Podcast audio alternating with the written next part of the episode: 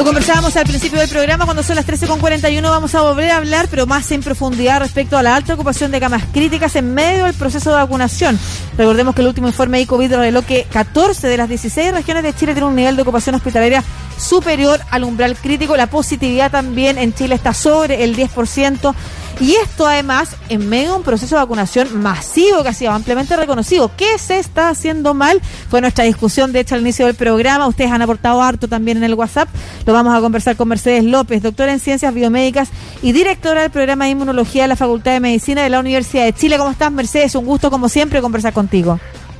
Hola, muy buenas tardes ya. Un gusto también y muchas gracias por la invitación. Encantado. Claro que sí, muy buenas tardes. 13 con 41 minutos. Mercedes, ¿Por qué falla el proceso o la estrategia sanitaria de Chile? No quiero hablar del pasado porque sabemos ya y lo hemos conversado muchas veces que se está haciendo mal. Hoy, ¿por qué cuando llevamos un mes, dos meses hablando y se habla incluso en el extranjero del buen proceso de vacunación masiva que se está realizando en el país, tenemos estos los peores índices de ocupación de camas críticas? A ver, yo creo que lo primero eh, que hay que decir es que em, nosotros tuvimos una oportunidad muy grande, oportunidad que sí fue tomada por otros países de cambiar la estrategia. Nosotros no la cambiamos.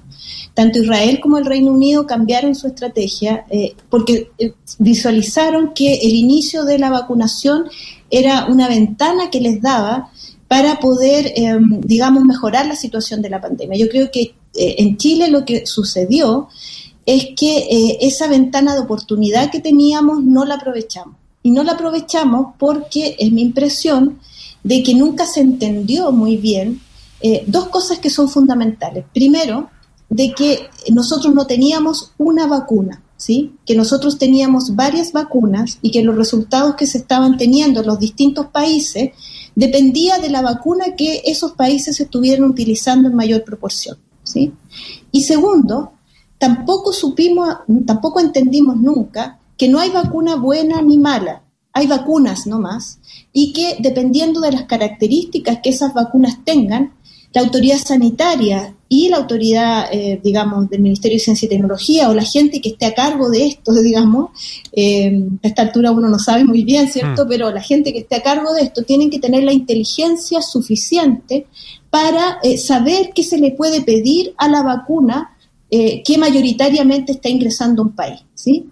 Eh, porque claro, uno puede caer, ¿cierto?, en la discusión de si ojalá no estuviéramos puro Pfizer, ojalá estuviéramos... El punto es que hoy día tenemos una situación mundial en que la distribución de vacunas es extremadamente inequitativa, que hay muchos países que no tienen cómo vacunar a su población y que eso está influyendo notablemente en que esos países tienen una alta circulación viral y aparición de variantes. Lo que es anecdótico nuestro es que mm. nosotros tenemos vacuna y aún así tenemos una alta circulación viral y es porque nosotros no entendimos nunca y hasta el día de hoy qué se le puede pedir a la vacuna Sinovac y qué no se le puede pedir a la vacuna Sinovac. Doctora López. ¿Sí? Sí, ¿qué se le puede pedir pues a la vacuna Sinovac, que es donde más no están eh, no estamos inoculando? Yo creo que la vacuna Sinovac eh, tiene tiene un, o sea, la vacuna Sinovac es útil para disminuir la enfermedad grave y la mortalidad. ¿sí? Pero ¿qué es lo que no hace? No disminuye el no, no eh, digamos previene el contagio, ni tampoco lleva a cero la enfermedad severa ni la muerte. ¿sí? No es 100% efectiva como alguien quisiera decir, pero obviamente estar vacunado es diferente a no estar vacunado. ¿sí?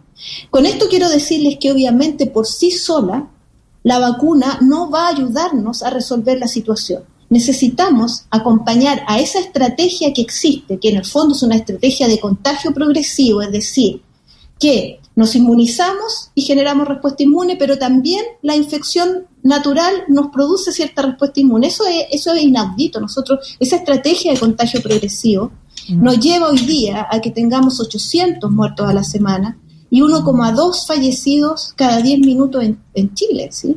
Con una situación en la región metropolitana que es extraordinariamente grave. ¿sí? Ya lo decía la presidenta del Colmet Regional Santiago, que nosotros teníamos una ocupación del 99% de las camas críticas, tomando en cuenta que se habían elevado a un 500% la cantidad de camas críticas del comienzo de la pandemia. Y eso no es solamente una cama y un ventilador, esos son equipos, equipos que han estado funcionando más allá de las capacidades humanas, ¿cierto? Mm. Eh, equipos que están no solamente golpeados en lo físico, sino que también en lo emocional, por tener que lamentar muertes de sus compañeros de trabajo y de sus pacientes, y tener que estarlos viendo conectados y secuelados posteriormente, porque eso esa es la mm. otra pata, ¿cierto? Tenemos más de 38 mil gustaría saber cuántos secuelados vamos a tener. Entonces, en el fondo, la vacuna tiene que acompañarse con medidas que nos permitan controlar la cadena de contagio. y ahí no hay o sea, no hay grandes, digamos, no hay grandes cambios en realidad, porque usted, Mercedes, dice la estrategia de contagio progresivo, que era algo que escuchamos del ministro Mañalich al inicio de la pandemia en Chile. Y es importante que usted lo vuelva a mencionar porque lo que queda claro es que independiente de que cambien o haya cambiado el ministro, la estrategia nunca ha cambiado. Con vacuna probablemente hasta se reforzó la idea de que era posible continuar con esta estrategia porque ahora teníamos este otro elemento, pero me queda claro además algo adicional que usted aporta y que tiene que ver con que cada vacuna debe tener su propia estrategia acompañando. Eso es súper importante. No tiene que ver solo con que siempre hay que seguir cuidándonos, poniendo la mascarilla, qué sé yo. Tampoco tiene que ver con que siempre hay que continuar con las medidas de cuarentena. No. Cada vacuna requiere su propia estrategia. Y en ese caso, en Chile, ¿qué debiéramos hacer hoy ante los números que tenemos? Yo creo que sigue siendo fundamental el cortar la cadena de contagio. Cortar la cadena de contagio en primer, el primer aspecto que tiene que tener es tener una adecuada trazabilidad. No sacamos nada con testear y ya lo, dijimos al comienzo, ¿cierto? Mm. Yo me acuerdo que yo vine para acá y te, dije, mira, no, no necesitamos tener millones de test si no somos capaces de trazar, y mm. aislar a los positivos. Bueno, eso sigue estando sobre la mesa. Eh, hoy, eso es una primera prioridad. Una primera prioridad es tener un adecuado sistema de trazabilidad y aislamiento. La otra segunda prioridad más allá de si nosotros utilizamos o no como estrategia la cuarentena, que es la última medida, ¿sí? La cuarentena es la última medida que uno puede tomar. Segundo, que la comunicación de riesgo del, gobierno tiene que cambiar, o sea, no puede seguir así. La comunicación de, riesgo del gobierno es totalmente arbitraria, totalmente confundente, eh, totalmente inadecuada, ¿sí? Para una crisis de la envergadura que estamos, que estamos viviendo ahora. O sea, el gobierno o sea, que alguien, me, gustaría que uno le preguntara a la población si alguien tiene claro lo que se le explica durante eh, los días de la vocería. La mayor parte, ni siquiera nosotros sabemos muy bien a dónde quiere, a dónde, a dónde va eso. Entonces, ¿qué sentido tiene tener una vocería diaria si no vamos a ser capaces de que la población entienda la gravedad de la situación que estamos viviendo y sin que además la población vea que las medidas que se toman están en concordancia? Porque Dime tú si no es dañino para una población que teniendo uno un sistema de paso a paso, ¿cierto? Donde hay, donde hay normas para pasar de una etapa a la otra y que ni siquiera el mismo gobierno cumpla las normas que él mismo se impone. Entonces, eso, eso obviamente lleva a la situación que tenemos ahora, en que comunas con, eh, eh, digamos, cuarentena en fase 1, eh, nada, si la gente circula libremente, y entonces uno, eh, la Sandra Cortés, que es una profesora de epidemiología, el otro día dijo, mira, aquí la estrategia que se tiene que entender es que esto es como unas capas del queso, ¿sí? Sí, claro. que queso hay responsabilidades individuales, ¿sí? Y que hay responsabilidades del gobierno, pero que todas esas capitas que son las medidas sirven porque van tapando hoyitos, no una en particular, sino que todas. Y esa parte, esa parte, esa complejidad de cómo tratar una pandemia nunca ha sido entendida. Y aquí a esta altura es súper simple, voy a terminar. Uno es el testeo y la trazabilidad, y la otra es que tengamos eh, medidas que nos permitan secuenciar las variantes, ¿sí? Eh, digamos, saber qué variantes están apareciendo en Chile. Y tercero, eh, seguir fortaleciendo eh, los procesos de vacunación en la población. Para usted habría que revisar la estrategia de vacunación, si es que hay vacunas disponibles eh, para el próximo año, empezar a inocular con un tipo de vacuna y no con, otra.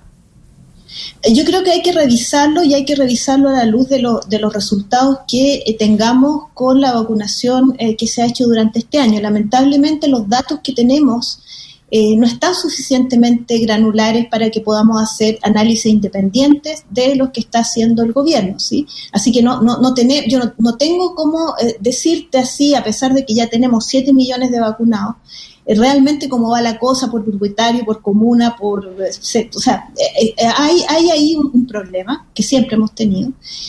pero de todas maneras, uno a la luz de lo que pasa el próximo año debería haber alguna estrategia de probablemente reforzar la vacuna con una tercera dosis o incluso ocupar eh, algunas otras vacunas, pero eso va a depender de la disponibilidad que tengamos, del cambio de estrategia del gobierno eh, y eh, de eh, los resultados que estamos teniendo durante este año, que hasta ahora son bastante malos. Sí, y a mí me cuesta pensar también que va a haber un cambio de estrategia del gobierno, no se hizo nunca. Y, pusimos al inicio del programa el Igual va a ser otro gobierno el próximo año. Igual va a ser otro. Qué, buena, qué buen punto, tienes toda la razón, qué buen punto. Sí, no, no lo había pensado, porque yo no confío en un cambio de estrategia que fue algo que planteamos al inicio del programa y usted lo reforzó. Reino Unido, Israel revirtieron su estrategia, se dieron cuenta que estaban en un error y las revirtieron y corrigieron. Y ahí yo me quiero remontar al principio del programa porque estoy viendo en Twitter que se acaba de, mm. postear nuestra discusión. Teníamos una discusión al principio del programa respecto a si es responsabilidad individual o de gobierno. Usted decía, son distintas capas, todos tenemos responsabilidades. Pero pero también sería en honor a quienes también han contribuido en nuestro WhatsApp con su opinión. Eh, importante que usted se pronunciara también, nos dijera qué es lo que piensa. ¿Considera que esto es más responsabilidad de cada una de las personas, que no se puede hacer nada si es que la gente desoye efectivamente las medidas, por ejemplo, o la mayor responsabilidad recae en el gobierno y su estrategia sanitaria? No, yo creo que la mayor responsabilidad recae en el gobierno, porque la responsabilidad individual de las personas tiene que también ver con la capacidad que tiene el gobierno de transmitir la naturaleza de la crisis que estamos viviendo, ¿sí? Eh, y tiene que ver también con la confianza que la población le tiene. Nosotros, el, gobierno debió de entender desde el comienzo que nosotros veníamos entre medio de una crisis social y política muy profunda, que fue la que se venció el 18 de octubre, eh, y que por lo tanto eh, el enfrentar esta crisis que se venía más que una oportunidad para conseguir elevar los números en la encuesta, era una oportunidad para demostrar que se podían hacer las cosas bien tuvimos dos oportunidades, las dos oportunidades las, desechamos, ¿sí? Eh, o sea, no, se tomaron en cuenta. Entonces, si tú me preguntas por eh, quién tiene la mayor responsabilidad, sin duda el gobierno. O sea, el gobierno es el que tiene la mayor responsabilidad. A esta altura, nosotros estamos apelando a la sociedad, a, las comunidades, a los territorios, a la gente para que se cuide.